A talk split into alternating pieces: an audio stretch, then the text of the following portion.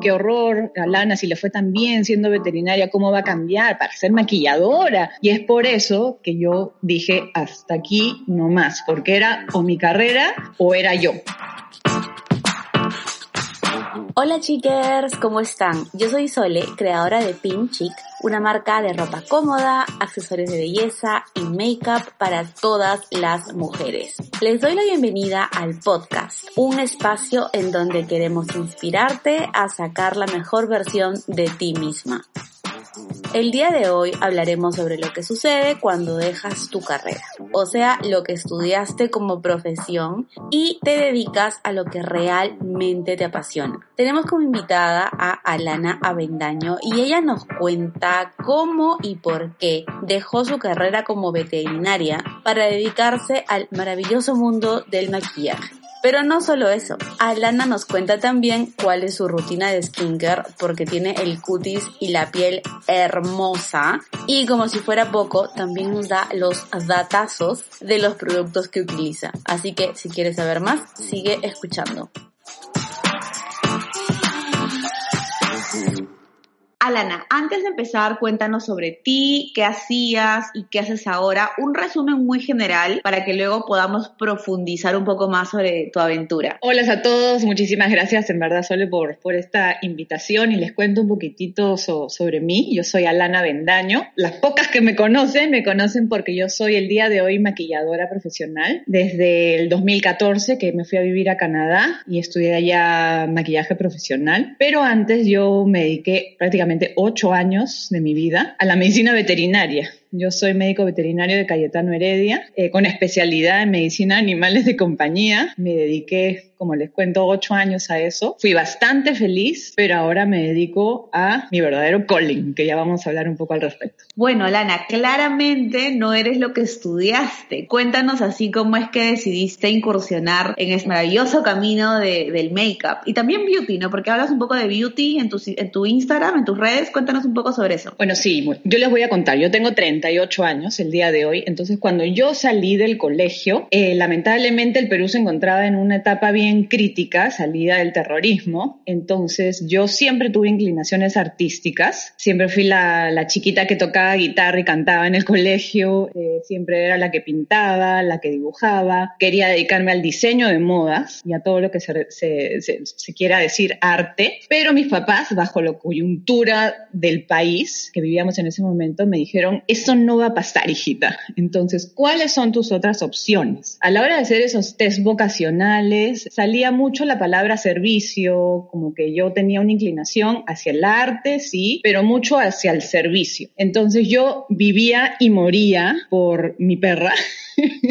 mi perra que me la regalaron cuando tenía 14 años. Entonces me gustaba mucho la ciencia, me iba bien en los cursos de biología, en todo eso. Entonces dije, bueno, si no voy a poder ser diseñadora o artista, pues me voy a dedicar a mi pasión por los animales. Es por eso que entré a la Cayetano Heredia este, para estudiar medicina veterinaria con mucho, mucho éxito y bueno, y me dediqué a eso por varios años. Eh, pasaron los años y lamentablemente la situación de la medicina veterinaria en, el país no era la mejor y es por eso que las condiciones laborales y en realidad el burnout que se, que se dice mucho en, mi, en las carreras de salud que yo, que yo tenía, un burnout emocional, eh, decidieron que yo dijera, hasta aquí nomás, voy ahora a buscar realmente mi verdadera pasión, que es el arte, el maquillaje y el servicio, y es por eso que decidí cambiar completamente de, carrera porque me estaba haciendo daño emocional sobre todo. Cuéntanos sobre el burnout emocional, un poco para las que no están familiarizadas con el término, cómo es que tú lo descubriste, ya mencionabas que ya lo, lo conocías, qué sé yo, háblanos un poco más sobre esto. El burnout emocional es un desgaste emocional, para ponerlo así bien en español. Este es un desgaste emocional que, que sufren, me parece que todas las personas en, todos en todo tipo de carreras, pero está muy estudiado, sobre todo en las carreras de salud, en el que el desgaste emocional es muy fuerte, ya que nosotros tenemos que eh, sobrellevar situaciones de vida o muerte. Eh, en mi caso, eh, una característica eh, psicológica que a mí me, me, caracteriza, de verdad, una característica que me caracteriza,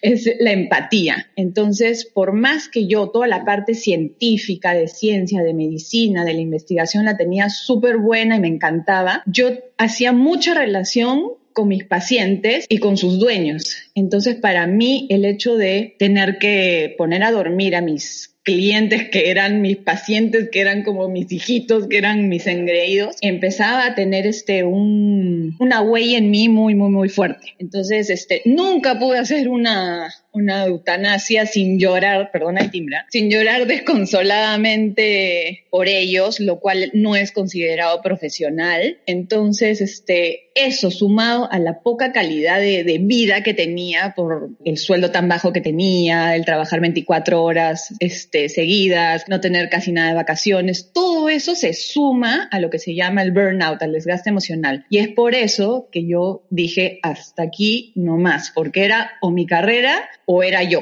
¿Cuánto tiempo había pasado desde que saliste de tu carrera y que sucedió todo esto que dijiste hasta aquí no más? Yo me demoré ocho años en darme realmente cuenta, porque yo salí, salí, de la universidad más o menos a los 22 años y yo a los 30 años yo me he ido a vivir a Canadá y ahí dije, o, o, me meto otra vez a estudiar medicina veterinaria, porque mi plan en ese momento era quedarme a vivir allá, o hago un cambio.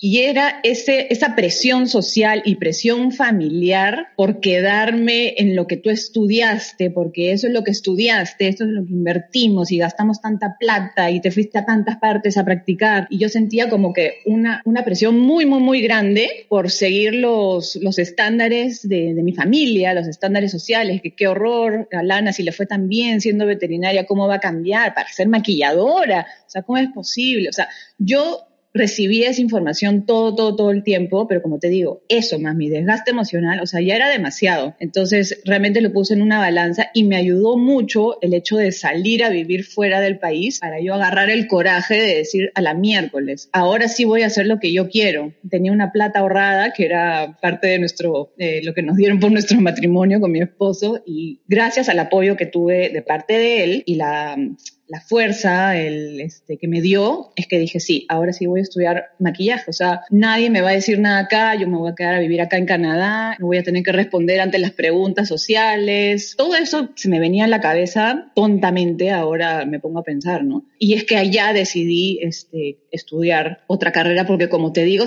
ya no sentía tanto la presión de acá, de Lima, de, Perú, de mi familia, de que el qué dirán y todo, ¿no? Ahí es como que agarré, perdón el francés, pero los huevos de decir, ¿sabes qué? No, peruano, para de sufrir, ahora sí estudia lo que realmente quieres y para lo que realmente has nacido. ¡Qué hermoso! ¿Y cómo fue eso de pasar sea, empezaste otra nueva carrera, ¿dónde estudiaste? Es que yo escucho estudiar maquillaje y me emociono. O sea, a mí, tú sabes, me encanta el maquillaje, pero yo lo hago muy a nivel usuaria, muy a nivel makeup yankee y porque yo quiero verme bonita y porque, bueno, pues me encanta jugar con el color. Me encantaría estudiar maquillaje más allá de lo que veo en, YouTube y lo que puedo aprender en, clases a las que me meto. Pero, ¿cómo es esto? Porque lo tuyo, como tú mencionabas, ya era más un, de vocación de servicio, ¿no? ¿Cómo descubriste de que, ok, yo quiero maquillar que quiero ayudar a realzar la belleza de alguien. ¿Cómo fue todo esto? Y por favor, cuéntanos con lujo de detalles la experiencia de estudiar make-up en Canadá. Bueno, antes que nada, tengo que admitir que eres súper buena, Sole. O sea, el hecho que te guste tanto, el hecho que lo practiques tanto, te está haciendo en una trome, trome, trome, así que te felicito al respecto. Y como todo en esta vida, el que practica, practica, practica, cada vez le va a salir mejor. Así que te, te doy así los mejores augurios porque en verdad, súper trome. Eh, bueno, ya volviendo al tema, este, estudié en Montreal, Canadá, en la escuela Edith Serey, en una escuela que era 70% francés, 30% inglés, así que Dios mío, no sé ni cómo hice, pero entendí bastante. Mi profesora era la cabeza de, de NARS en, en toda la, la, parte de Quebec y ahora es la cabeza de Anastasia Beverly Hills en todo lo que es Quebec, así que estuve en súper buenas manos. Justo estudié con una profesora que realmente tenía mi estilo de ver la belleza en el sentido de que está muy bien que quieras hacer todos los cat creases sabidos y por haber. Está muy bien que quieras ponerte tu azul, tu fucsia, todo lo que tú quieras hacer como expresión creativa, que es el maquillaje, expresión así artística, hazlo. Pero a mí, como visión personal, como a mí me encanta embellecer, me encanta servir a la gente, yo amo la visión del maquillaje en el sentido de sacar tu mejor versión, pero siendo siempre tú. Esa es mi visión personal. Ahora, obviamente, cualquier día me vas a ver con mi graphic liner en neón verde limón, porque caray, es una expresión artística, entonces también me encanta poder experimentar así, ¿no? Pero mi visión personal del maquillaje, a lo que yo quería dedicarme, era a embellecer, a sacar la mejor versión de las personas y gracias a Dios la profesora que yo tenía tenía eh, esa visión y toda la educación era en base a eh, embellecer de manera natural a las personas. Así que elegí una muy, muy, muy buena este, escuela ya, porque habían otras, hasta más modernas y todas, pero eran más a lo editorial. O sea, yo siempre supe que si bien quería también hacer publicidad y todo, yo quería servir a la mujer real el día de hoy. Quería servir a la mujer que, que quería que quiere verse en el espejo y sentirse más bonita, si yo podía aportar un granito de arena para hacerla sentir hermosa como realmente son, pucha, eso es lo que yo quería. Así como que looking back, así viendo hacia atrás, hacia atrás, creo que mucho en esta vocación de servicio tuvo una influencia muy grande en mi colegio, que mi colegio tenía en su lema, su lema era en latín serviam, que significa servir. Entonces yo no sé si es algo que me metieron en la cabeza desde muy niña, pero a mí me encanta ayudar a la gente, me encanta. Y como tengo esa vena artística, siento que he juntado esas dos cosas y ya. Así es como al pasar de los cuchumil años he descubierto mi llamado para lo que yo innatamente sirvo. ¿Fue fácil encontrar esa habilidad innata o el calling, como le estábamos eh, comentando hace un ratito a inicio de, esta conversa? Ya lo mencionaste un poco, pero te fue fácil porque muchas personas no lo saben. Honestamente, yo también a veces he sufrido con eso y quizás quienes nos escuchen también. ¿Cómo una puede hacerlo? Y cuéntanos desde tu caso. En primer lugar, yo creo que lo que tenemos que, hacer todos desde el día uno en que nos empezamos a,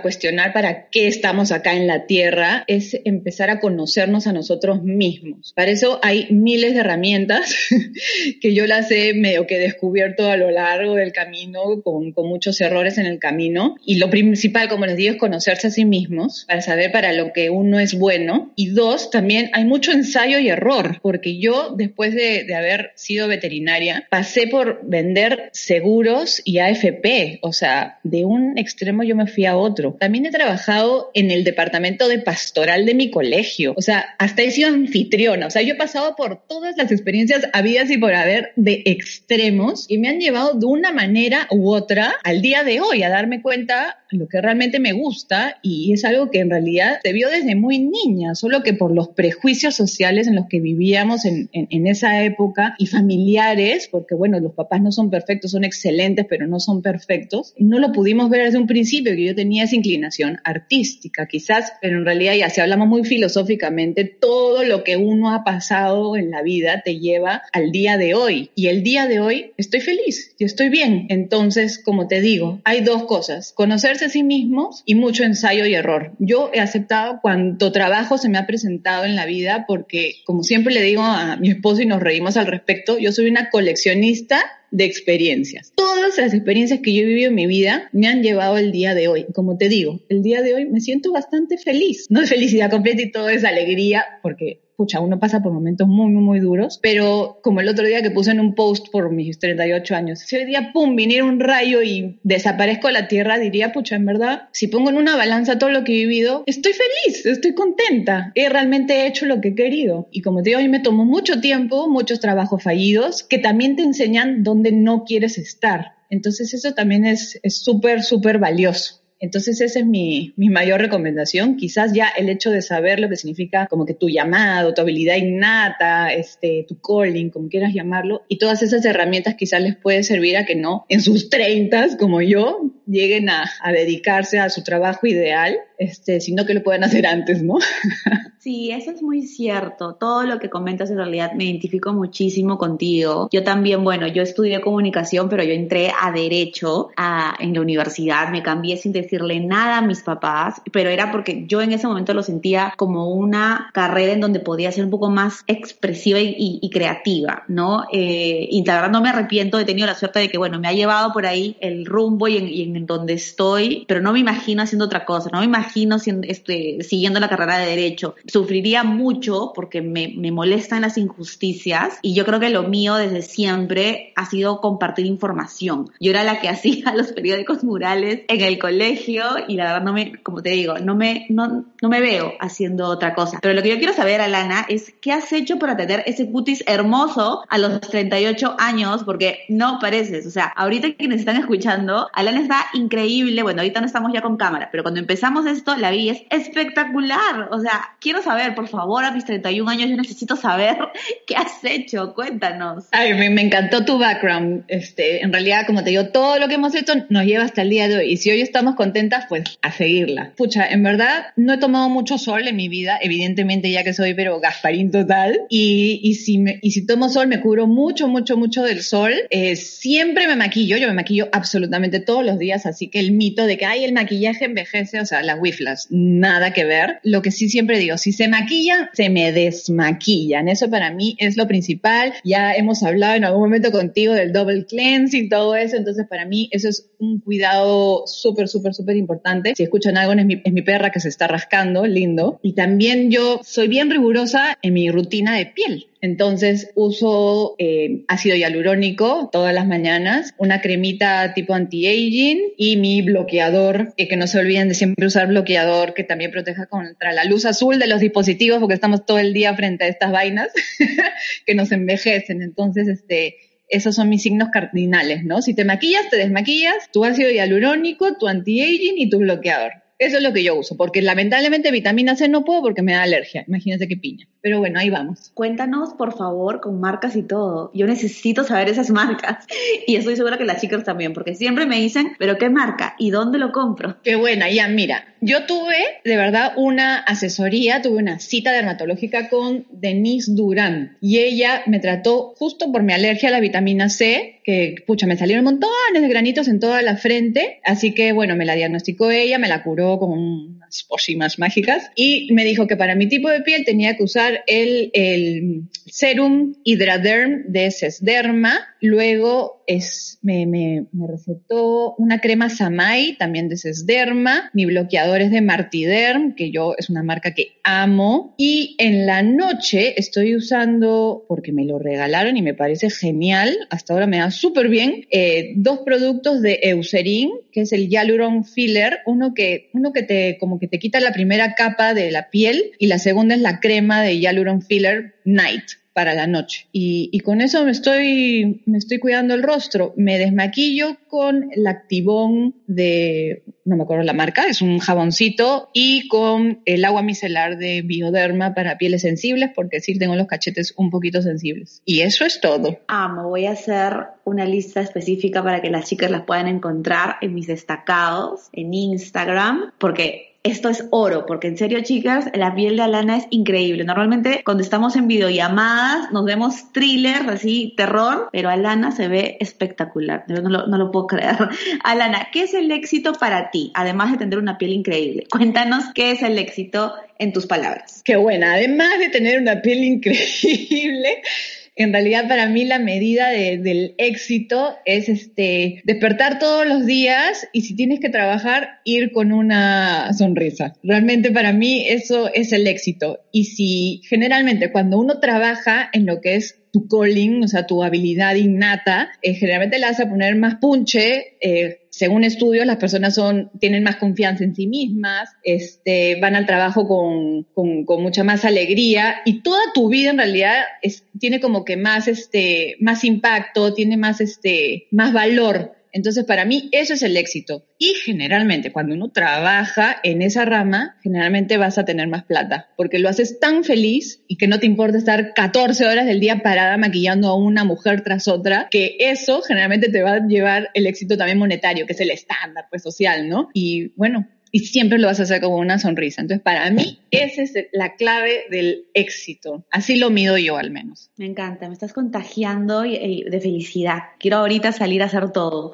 Alana, ¿cuáles son tus básicos de make-up? Así igualito con marcas y todo, porque como te digo, a las chicas les encanta. A ver, lo que yo absolutamente todos los días de mi vida, porque soy del club de antes muerta que sencilla, porque ya lo habíamos hablado con, con Soledad, que mucha gente medita, hace ejercicio. Bueno, nosotras nos arreglamos. Para mí eso es, el maquillaje es como mi meditación y, me llena de, de, alegría todos los días. Entonces, yo lo que hago todos los días, aparte de mi rutina de piel, que lo hago como ya saben religiosamente, yo me he enamorado de una base que es de la marca Shiseido. Hagamos una pausa te cuento que todos los productos que está mencionando Alana, tanto los de su rutina de skincare como sus favoritos y básicos de makeup, van a estar como destacados en mi Instagram. Me puedes seguir como arroba solesvalenzuela, así como suena mi nombre, S-O-L-E-S, Valenzuela, B chica A-L-E-N-Z-U-E-L-A.